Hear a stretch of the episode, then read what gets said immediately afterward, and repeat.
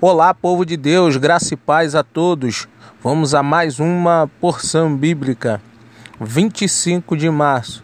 O tema de hoje é Quando a água coroou. Porque Jesus veio ao mundo antes da invenção da fotografia e do vídeo. Ele não poderia ter alcançado mais pessoas se todos pudessem vê-lo. Afinal, uma imagem vale mais do que mil palavras.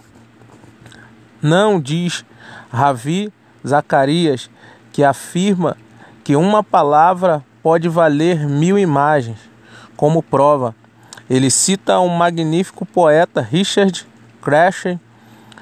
A água consciente viu seu mestre e coroou. Em uma simples linha, Crasher captura a essência do primeiro milagre de Jesus, João 2, 1 a 11. A própria criação reconhece Jesus como Criador. Um mero carpinteiro não poderia transformar água em vinho.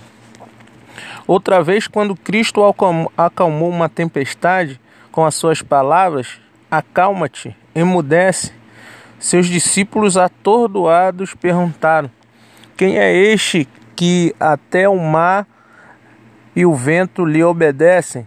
Está em Marcos 4, 39 ao 41. Mais tarde, Jesus disse aos fariseus que se a multidão não louvasse, as próprias pedras clamariam. Lucas 19, 40. Até as pedras sabem quem ele é. João nos diz: é o Verbo, e o Verbo se fez carne e habitou entre nós e vimos a sua glória. João 1,14. Devido a essa experiência como testemunha ocular, João também escreveu o que era desde o princípio, o que temos ouvido e temos visto. Verbo da vida.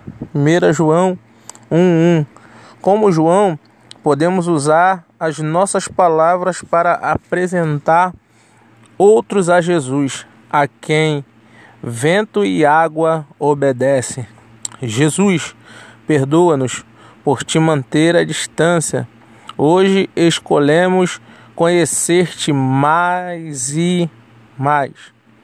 A palavra escrita revela a palavra viva. Vou repetir. A palavra escrita revela a palavra viva. Que Deus abençoe você, sua casa e toda a sua família. Fica na paz.